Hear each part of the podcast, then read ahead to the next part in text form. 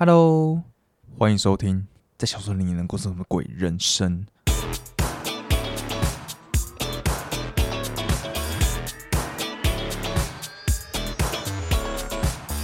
啊，我是谁？不重要，所以我们就赶快开始吧。好，我们上一集讲到说，有一个小女孩，她跑到伯爵身边，问他一堆莫名其妙的问题嘛。那这些问题，伯爵他全部都是敷衍了事，直到他问了一个关于决斗的问题，才让伯爵停了下来，决定好好的回答这一个问题。小女孩还问伯爵说：“你有决斗过吗？”伯爵停下来想了一想，他说：“他的确曾经有过某种决斗。”听到这里，小女孩非常兴奋的说：“是拿着手枪，然后各走三十二步吗？”但伯爵他说，他的决斗比较像是象征意义的。而不是这种实质上的决斗。那小女孩听到这里，脸上不免露出了有点失望的表情。所以伯爵为了安慰她，还是讲了另外一个关于他祖父担任别人决斗的副手这件事。他说，在俄罗斯，如果某位绅士他觉得被冒犯了，就会要求用决斗来捍卫他的荣誉。那为求公平，双方都会各找一位副手，而决斗的规则就由这两位副手负责协商而定。像是决斗的时间、地点啦，还有可以用什么武器啦，以及要背对背走几步，还有可不可以开一枪以上？哎，这个东西还蛮酷的哎。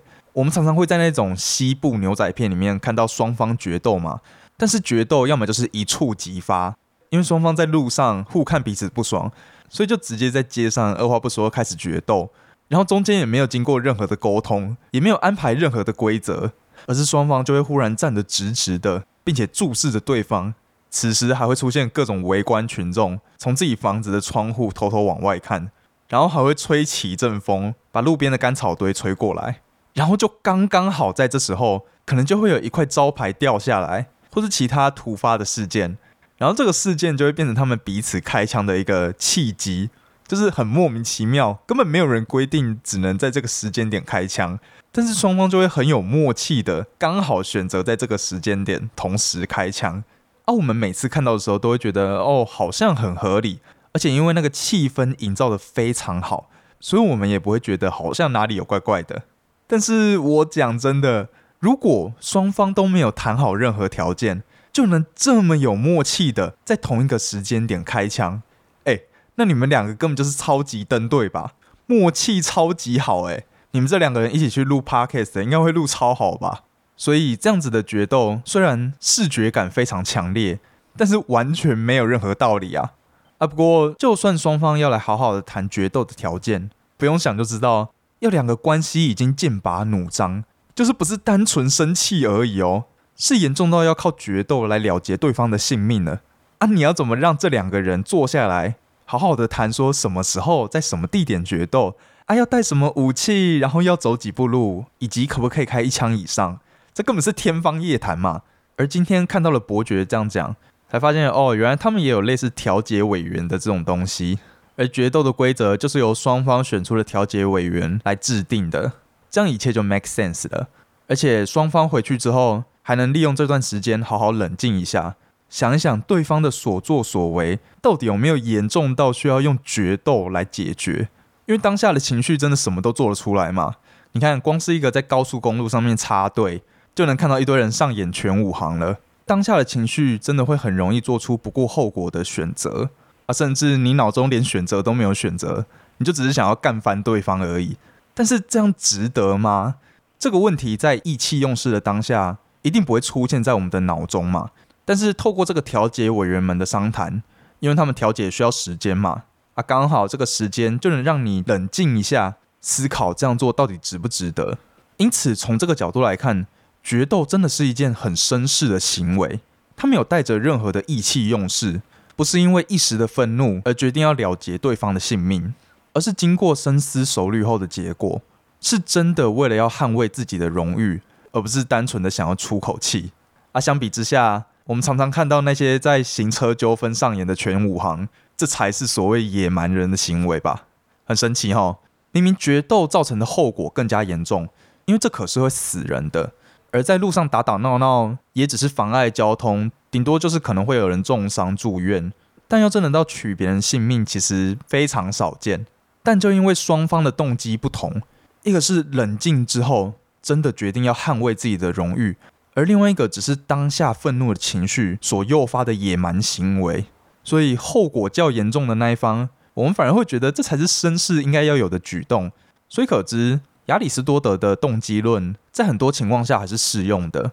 这个世界所发生的事情，也并不是全部都由利益取向来决定的嘛。哎，竟然能从一个决斗这件事情。来探讨亚里士多德的动机论以及边沁的效益论，这里该不会是哲学频道吧？哦，好，那我知道这个无聊的话题，我们还是到此为止。让我们继续回到故事，看看伯爵接着怎么说。伯爵说，当时他的爷爷就是在莫斯科的这间大都会饭店里面担任其中一位要求决斗的人的副官。那这两个人，一个是海军上将，一个是王子。他们因为早就看对方不顺眼很长一段时间了。而那次事件的导火线，就是因为他们在这间饭店里面狭路相逢，所以就在当场下了战帖。嘿，等一下，我前面才把你们这些俄罗斯绅士们讲的那么好听，说你们决斗都是经过深思熟虑的结果，啊，你马上就给我举一个完全不深思不熟虑的决斗是怎样？打脸也不用打的这么快吧？啊，听到这里，小女孩倒就很兴奋的说：“是因为他们爱上同一个女人吗？”而伯爵却摇摇头，回答说：“我想这件事和女人无关。”听到伯爵的回答，小女孩她不可置信的看着伯爵，她说：“决斗永远都和女人有关。”哎，这真的是一个九岁小女孩会讲出的评论吗？她听起来也太久经世故了吧？讲的就像她这辈子已经看过无数次决斗一样。但是说实在的，的确，大部分的决斗应该都要跟女人有关才对，因为除了爱情这件事。我真的想不到还有什么其他东西可以用决斗来解决。啊，你要说比爱情更严重的事情，假如说对方杀了你的亲人，那你也根本不可能用一个很有绅士的决斗方式来跟对方了结这个恩怨吧？啊，如果是在事业上，因为对方背叛了你，可能偷走你的商业资料啦，或是在你事业大好的时候就一起赚钱，但当你的事业出了问题，就拍拍屁股走人。啊，这个情况一定是。被伤害的那一方会很想发起决斗来捍卫自己的荣誉，但另外一方根本懒得擦小你吧？他都已经把所有的油水都捞走了，干嘛还要去做这种吃力不讨好的行为？所以这种情况就只会变成单方面想要决斗，但另外一方不肯，所以最终这个事情也不会用决斗来解决。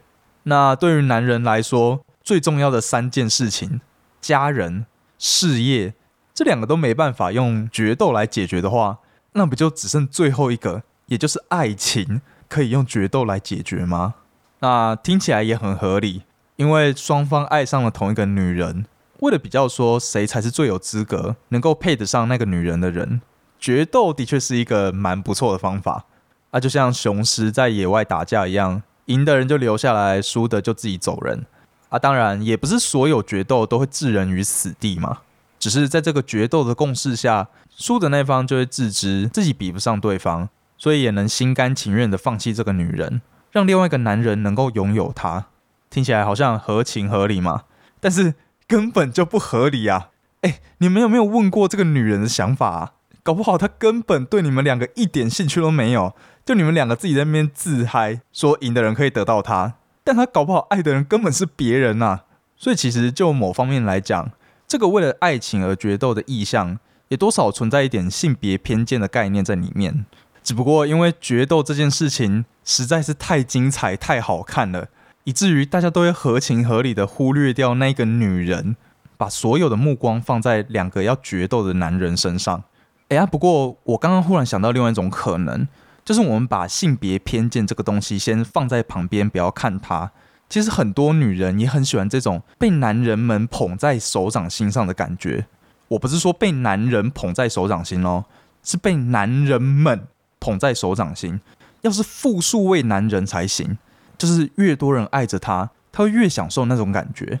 那也不要说只有女人会这样，其实男人也是嘛。你看，从古至今，男人们就是会想要纳妾嘛。啊，即使现在的法律不容许，但大部分的男生其实还是会渴望能够被很多的女人爱戴啦。我不知道用“大部分”这个词来形容。会不会有点太过于保守？因为以我的角度来说，我是真心觉得全世界应该没有哪个男人是不想要亲身经历那种被女人们拥戴的感觉啊！这点当然不是我随便说说的，你从市面上一堆漫画都是那种后宫番，也就是整本漫画就只有主角这一个男生，其他全部都是女生啊！剧情不用说，一定就是各种咦咦哦哦，反正你在现实中永远不会遇到。而且这个男主角一定都会很清高，完全不知道这些女生到底在干嘛，他们到底在想什么。但是明明就超级明显，给我好好珍惜呀！那资本市场就告诉我们，既然这个东西存在，就代表一定有它的受众。那如果这个东西广泛的存在，不就代表它的受众非常之多吗？因此，我想前面这个理论也不用再多做其他证明了，大家心里都知道。所以只能说，这个希望被呵护的心情其实是不分男女，只是说在这个社会的刻板印象之下，因为就社会的观点来看，男生追女生才是普遍的认知嘛。啊，这种单方面追求的刻板印象，会造成女生更容易因为被很多人喜欢而感到骄傲，非常的 enjoy 这种感觉，其实也是在所难免。只能说这个问题很复杂啦，不能用任何单方面的结论来看待这个事情。因为这是出自于整个社会的共识才形塑而成的产物嘛。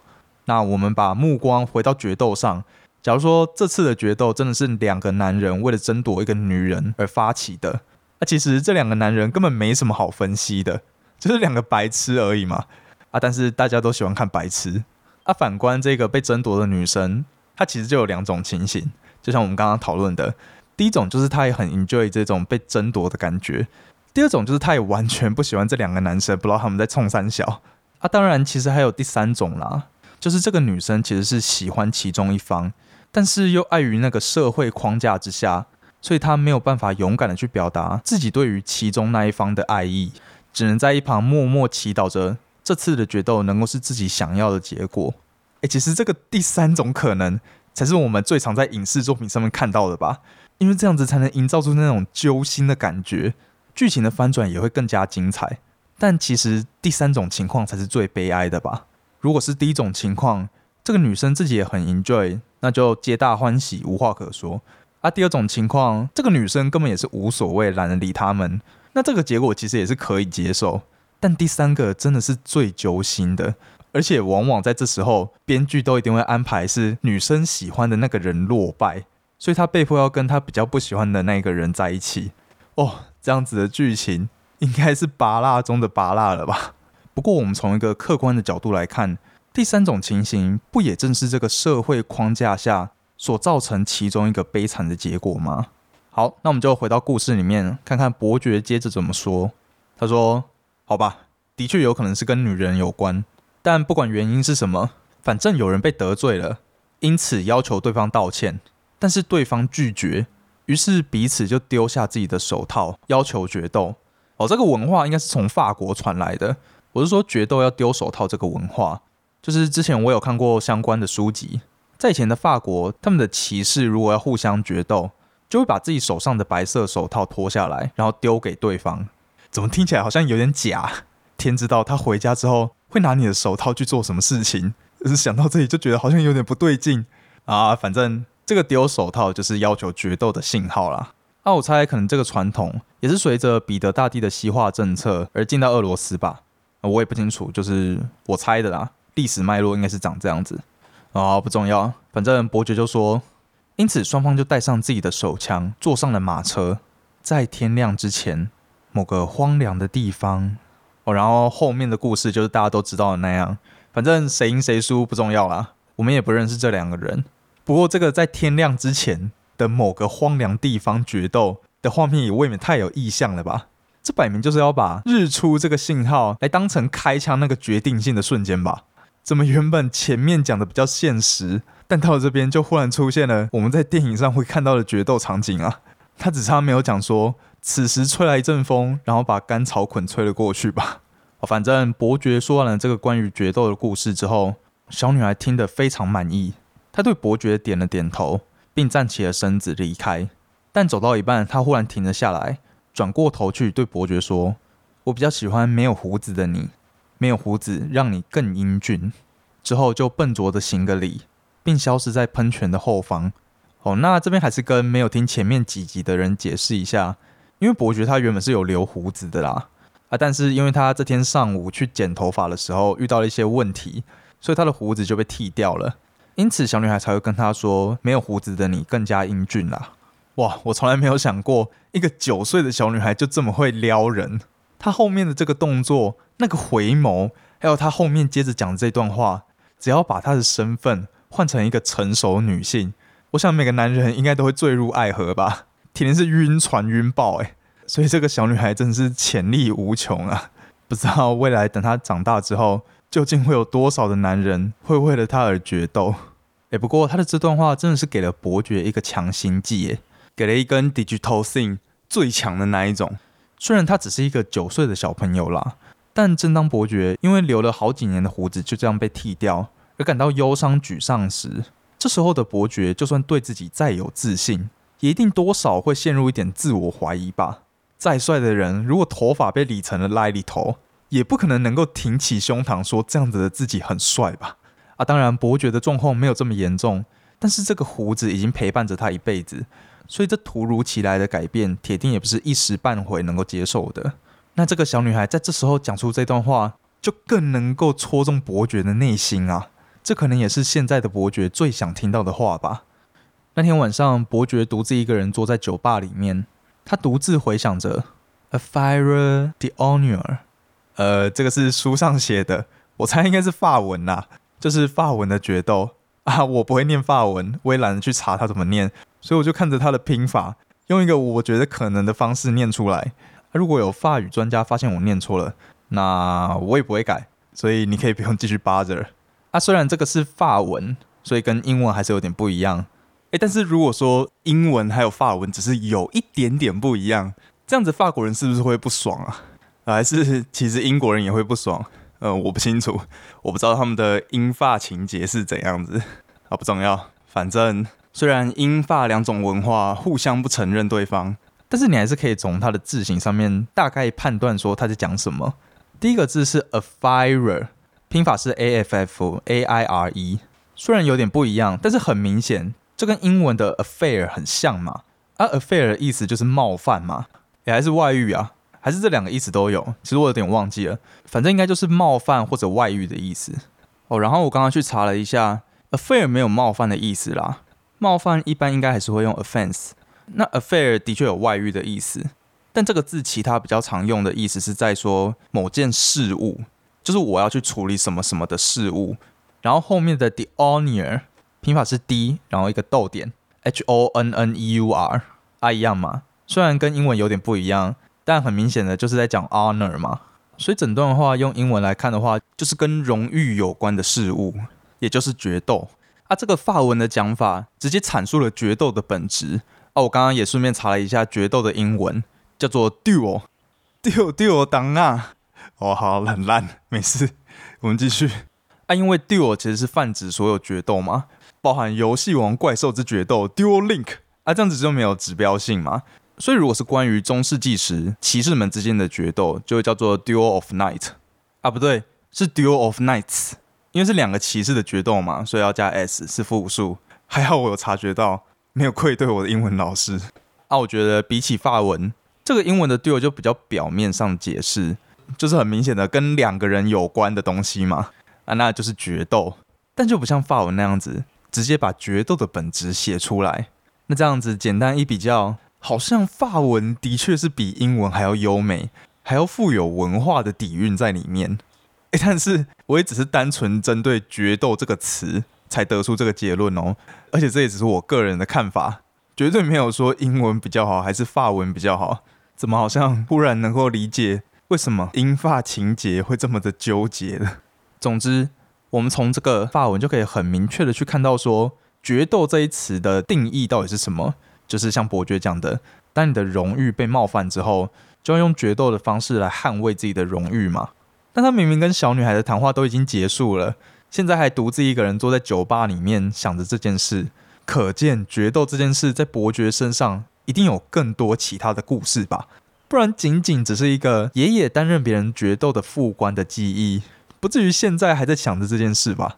啊伯爵就这样边喝着酒，边对着酒保絮絮叨叨的说：“你知道吗？决斗最开始是俄罗斯军官在十八世纪的时候发明的，他们热衷决斗，但是到了后来，沙皇才下令禁止，免得军队里的人很快就不够用了。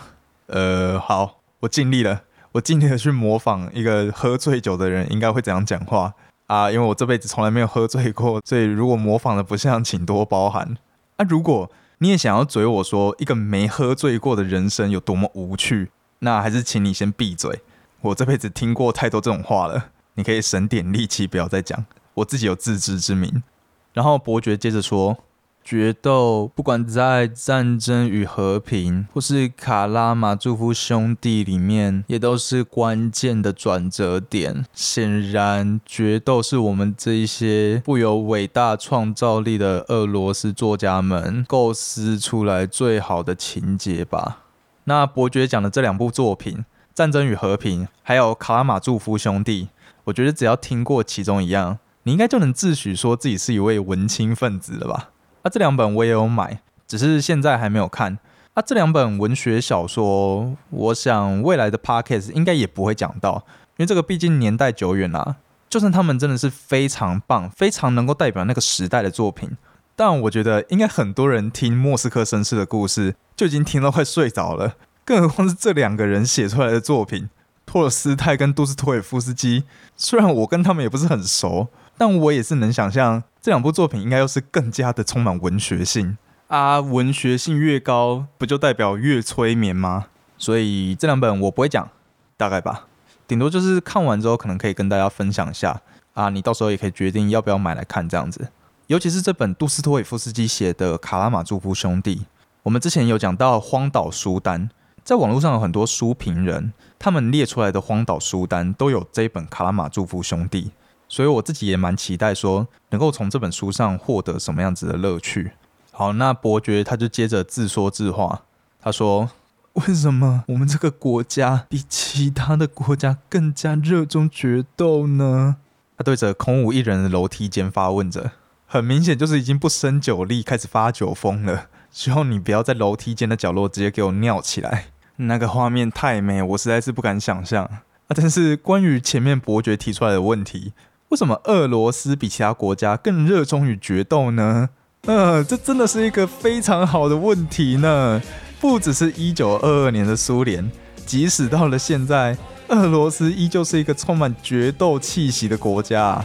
战斗民族这个称号绝对不是说假的。能够把熊拿来当宠物的民族，比其他的国家稍微热衷决斗一点，我觉得也没什么大不了的吧。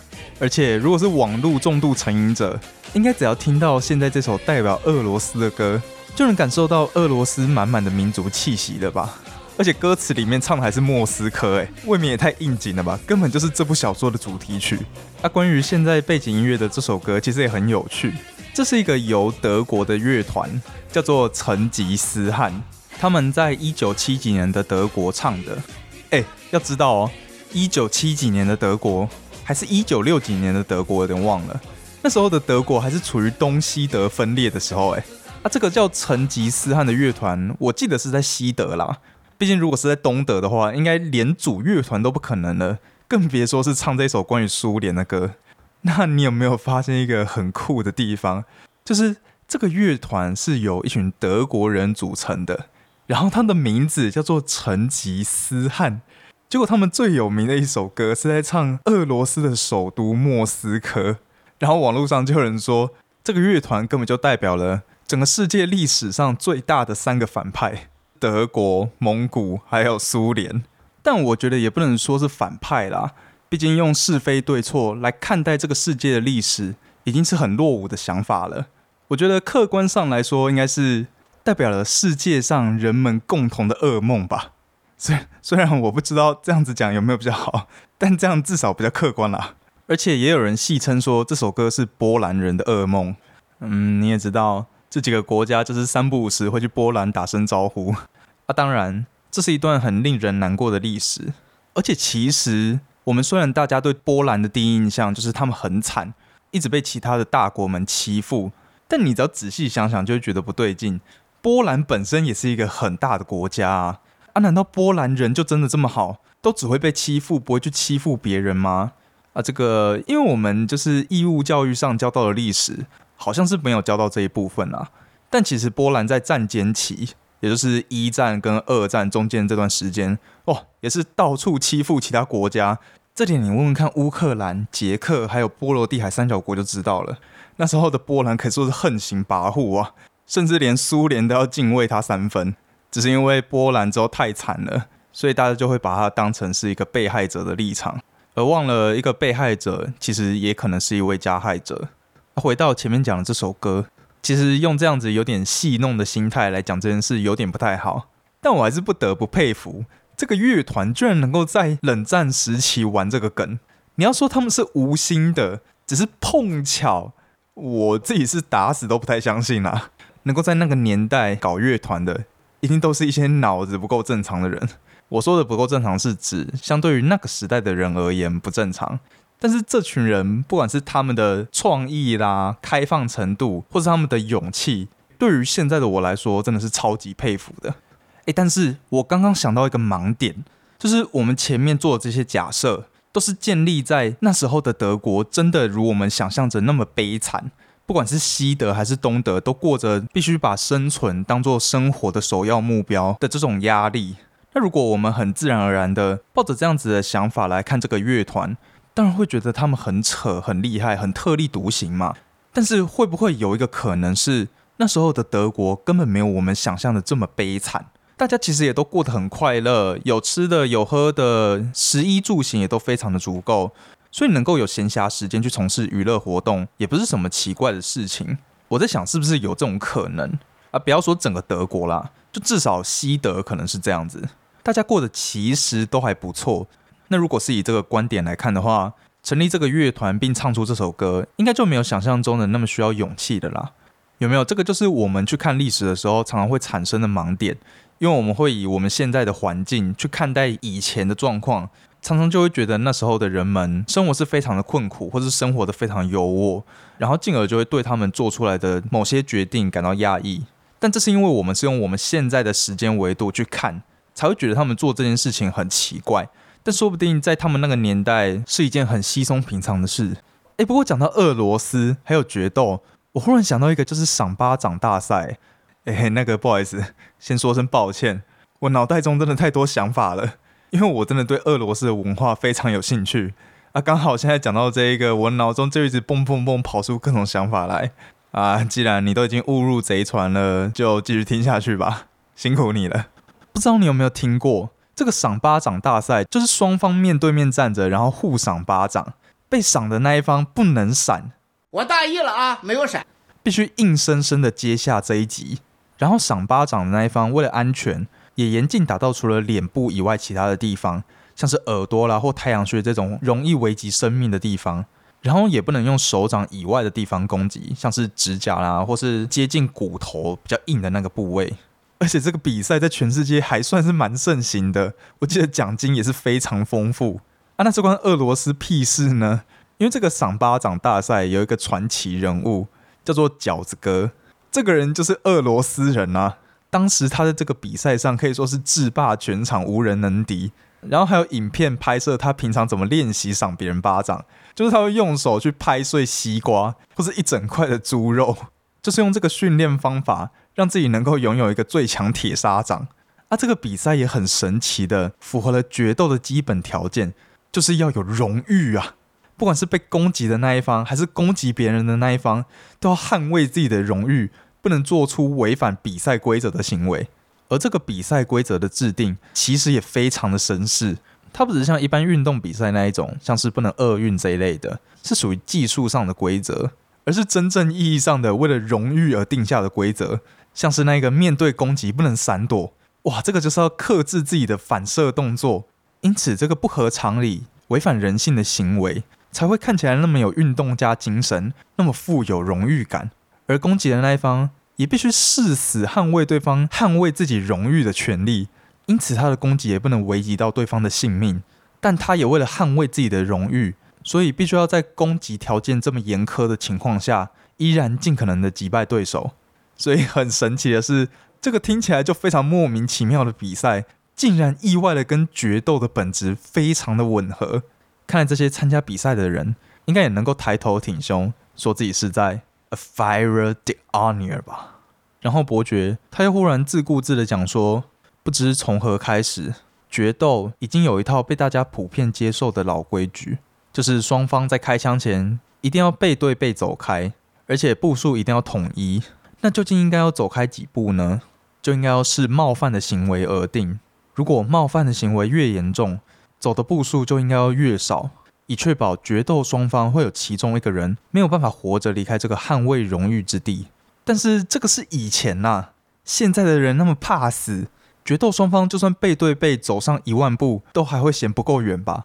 所以伯爵想，最好的方法就是让决斗的两个人搭船，一个搭船到日本，另外一个搭船到美国。然后等双方都站在码头上时，就可以转过身来向对方开枪喽！哇，后面这段想法真的是非常的讽刺。伯爵说的没错，如果连一九二二年的俄罗斯都这么怕死的话，那更何况是二零二三年的现在？那个背对背走开的尺度，应该不能仅止于地球了，而是要到金星跟火星才能完成这件事吧？那这个理想的决斗条件，我想也只能靠马斯克的努力才能达成了吧？而且我不知道伯爵是不是故意的。伯爵在讲这段用来讽刺决斗的话时，他举例两个决斗的人，他们分别到的国家是美国跟日本。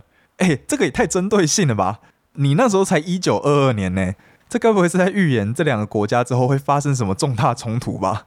好啦，那今天的故事就在我们的预言大师伯爵带着醉醺醺的身体回到房间睡觉而落幕啦。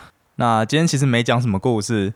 全部都聚焦在决斗上面啊！但是我想，如果今天换作是我，我可能不小心冒犯到另外一个人，或者可能他的女友爱上我，所以他为了表现出他比我还要好，因此就跑来找我决斗之类的这样的剧情，又是一个拔蜡中的拔蜡剧啊！反正 anyway，如果真的有人因为各种理由跑来跟我决斗，我会怎么做呢？那我当然绝对不会拒绝这项决斗。如果有人敢挑战我，我就一定会证明自己给他看。